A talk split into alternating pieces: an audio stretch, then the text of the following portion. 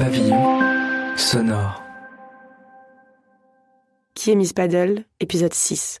Miss Emprise. J'habite chez ma mère entre deux sous-locs, le temps de retrouver un appartement. Plusieurs mois se sont écoulés depuis la soirée tragique pull de Noël. Je n'ai quasi plus aucun lien avec mon ex. J'attends sans faire de bruit qu'un taxi vienne me chercher. Il est à peine 7 heures du matin. En ce moment, je n'ai plus d'appartement, mais je ne me déplace quasiment qu'en taxi car j'enchaîne les invitations au sein de différentes chaînes de télé, radio, etc. Je me fais interviewer pour parler de mon livre, L'amour sous algorithme. C'est la période la plus étrange de ma vie. Le livre cartonne depuis qu'il est sorti. Je suis heureuse et fière, bien sûr, mais je suis aussi tétanisée, car cette histoire m'a laissé exsangue et je ne sais pas comment me reconstruire.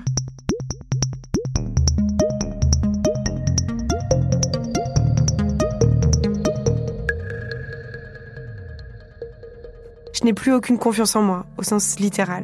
Je ne me crois plus. Je doute de toutes mes pensées, de toutes mes impressions. Est-ce que j'ai vraiment froid ou est-ce que c'est moi qui m'écoute trop Est-ce que je suis une chochotte? Est-ce que cette personne m'agace ou est-ce que je suis incapable d'apprécier les gens comme ils sont?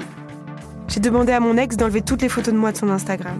Moi avec mon gin tonic au début de notre histoire. Moi en vacances à la montagne. Moi qui souris quand j'essaye une ampoule disco. Ça me paraît obscène d'apparaître sur sa galerie toute souriante et toute heureuse après ce qui s'est vraiment passé entre nous.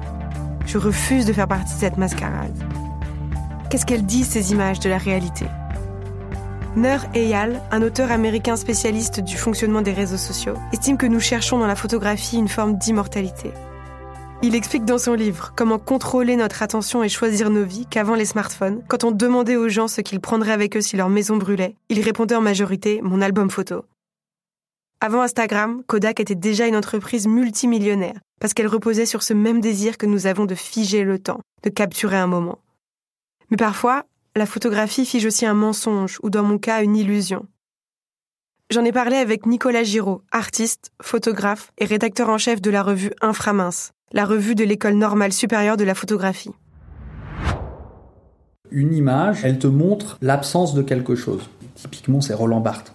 Roland Barthes, il écrit un livre sur la photo parce qu'il trouve une photo de sa mère qui vient de mourir et donc il écrit un livre sur la photo qui est en fait un livre sur sa maman et le mécanisme c'est qu'il s'aperçoit que la photo qu'il regarde de sa mère lui amène non pas lui permet de revoir sa mère mais lui permet de revoir sa mère comme absente. Donc quand tu regardes une photo de euh, un moment où tu as été euh, heureux, ça te rapporte pas ce bonheur, ça te rapporte l'absence de ce bonheur qui est alors chez Barthes, Barthes il dit que c'est passé mais qui peut être ça peut être artificiel, c'est-à-dire ça peut être l'absence de ce bonheur parce que ce bonheur est passé et que ton mec t'a quitté, ça, peut être un premier mécanisme, mais ça peut être l'absence de ce bonheur parce que cette photo, elle est pas représentative de ce que tu as vécu donc ça a même pas existé. Et l'horrible sentiment que ça produit, c'est que tu sais bien que c'était pas aussi beau que ça, et puis tu sais bien que c'est fini. Mais la photographie, non seulement elle te dit que c'est fini et que c'était pas aussi beau que ça, mais en plus, elle rend présent cette absence. Donc c'est là où c'est invivable en fait. Tu parlais du, fait que le propre de la photographie c'est de mentir en disant la vérité. Et ça,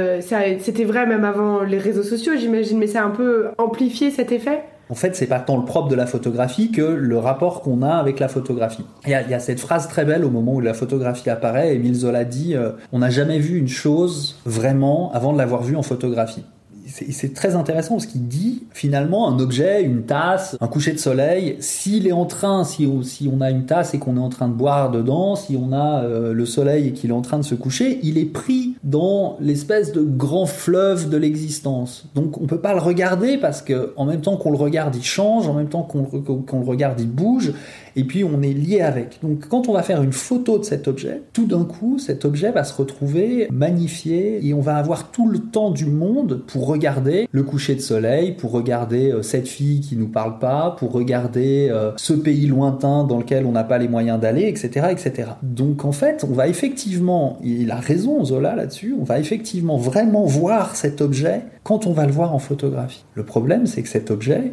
la condition pour qu'on puisse le voir, c'est qu'on fasse abstraction de tout ce qui est autour. C'est-à-dire qu'on ne cesse de le voir comme un objet réel, appartenant au réel, et on va commencer à le voir comme un objet en tant que tel. C'est-à-dire, et c'est là où on est dans la merde, qu'un objet qui tout d'un coup cesse d'être un objet inclus dans la continuité du réel pour être regardé de manière indépendante, c'est un produit. Donc c'est là où la photographie, en fait, elle apparaît, euh, quand elle apparaît, elle apparaît aussi en même temps que cet objet formidable qu'on appelle le catalogue Manu France. Le catalogue Manu France, c'est ce très très gros catalogue dans lequel on vend par correspondance des centaines de milliers d'objets. Il va y avoir une petite vignette pour chacun de ces objets. Aujourd'hui, c'est quoi? C'est Amazon, c'est-à-dire qu'on va sur Amazon et quand on regarde un objet, on achète un livre sur Amazon, on voit jamais le livre dans la bibliothèque de Pierre ou Paul. En fait, on voit le livre sur fond blanc, détouré sur fond blanc. Et nous, sur, sur Instagram, du coup, on devient aussi des produits, c'est ça? Ah bah ouais, on fait la même chose, on devient des objets. Depuis que j'ai commencé ce podcast, Instagram a désactivé la fonctionnalité abonnement qui m'a permis de découvrir Miss Paddle et expérimente aussi la suppression du comptage public du nombre de likes. Le but affiché du PDG est de générer moins de compétition entre les utilisateurs. J'ai demandé à mon ex d'enlever les photos de moi et aussi plus tard je lui dirai que je fais ce podcast. Il me dira qu'il comprend, car son comportement envers moi était impardonnable, que ce que j'étais lui rappelait sans cesse ses insécurités et qu'il avait eu besoin de me dévaloriser pour se rassurer. Ça me soulagera un peu bien sûr qu'il le reconnaisse. Mais cette phrase, ce j'ai eu besoin de te dévaloriser pour me rassurer, elle aussi me semble obscène. Neuf mots, neuf petits mots, ça paraît bien faiblard pour décrire ce que j'ai traversé. J'aimerais vous dire que nous nous sommes quittés après la soirée dramatique que je vous ai décrite dans l'épisode précédent. Ça a marqué une rupture entre nous, c'est vrai, car je suis partie de chez lui et nous nous sommes officiellement séparés. Je dis officiellement car nous avons traîné dans un entre-deux extrêmement destructeur pendant deux mois. Mon ex me sortait le grand jeu pour me séduire et ensuite me rejeter. Je suis revenue vers lui et me suis fait têche peut-être une dizaine de fois en 60 jours. Je crois que c'était insupportable pour son ego que ce soit moi qui parte, il fallait que ce soit lui qui me largue. De mon point de vue, c'était de la torture. Je le savais, je le détestais, je me jurais de ne plus jamais lui parler, et je craquais. J'ai fini par comprendre que ce n'était pas une affaire de manque de volonté, mais que j'étais sous emprise et qu'on ne peut pas y échapper en un claquement de doigts. Marie-France Irigoyen est psychiatre et autrice de Femmes sous emprise, les ressorts de la violence dans le couple. Elle explique dans son livre qu'un départ de relation toxique se fait très souvent en plusieurs étapes. À chaque nouvelle tentative de rupture, la personne sous emprise acquiert un petit peu plus d'autonomie et de force pour partir pour de bon. Ces allers-retours sont au final bons signes, même si très mal supportés par l'entourage. Moi, je mentais car j'avais conscience que mon comportement était incompréhensible, et surtout j'avais tellement honte. Avec l'aide d'une psy, j'ai réussi à espacer les contacts avec lui. Elle ne m'a pas sommé de couper les ponts, ce dont j'étais incapable, mais elle m'a conseillé de ne lui parler plus qu'une fois par semaine. Petit à petit, j'ai réussi à me détacher pour couper tout contact.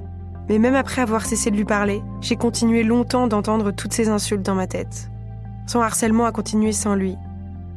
Comme là, ce matin, assise dans le salon de ma mère, avec les cheveux maxi bien lissés car je vais passer à la télé.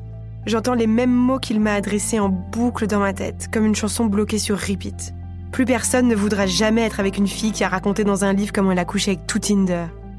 Alors au fond de moi, je me demande si ce n'est pas suicidaire de se rendre à ces interviews promo, si ce n'est pas dire adieu à toute vie sentimentale, si je ferais pas mieux de rester bien à ma place. Le pire, c'est que c'est pas ça la vraie phrase, mais je peux pas la répéter. Vous pouvez vous l'imaginer en remplaçant le une fille qui raconte qu'elle a couché avec tout Tinder par quelque chose de bien plus vulgaire, sexiste et dévalorisant, et dégradant pour les travailleuses du sexe. C'est ça l'emprise, une forme de colonisation mentale. J'en ai discuté avec Lorraine Descartes, Lorraine, c'est une journaliste et une amie. C'est aussi un peu une sœur d'armes, car on fait partie du collectif des Journalopes ensemble, un collectif de journalistes féministes et indépendantes. Elle est spécialisée dans les violences conjugales. Ce que j'ai pu remarquer donc au fil de mes reportages et ce qui est euh, terriblement similaire et répétitif, que ça soit en France comme en Irak, comme en Turquie, en Albanie, dans tous les pays, à Malte que j'ai visité, en fait, c'est qu'il y a une forme d'emprise qui peut se mettre en place. Donc l'emprise, ça s'installe petit à petit, ça a été documenté par les spécialistes comme une sorte d'accaparation psychologique et je sais que j'ai une témoin par exemple qui m'a dit, j'avais l'impression qu'en fait, quand ça se passait, il prenait le contrôle de mon cerveau et j'ai trouvé que c'était une image très juste. Parce qu'en fait, la violence, elle survient pas comme ça. La violence, elle s'inscrit dans un historique qui parfois n'est pas qu'une forme de violence physique. Il y en a plein. Ça peut être une forme de violence violence psychologique.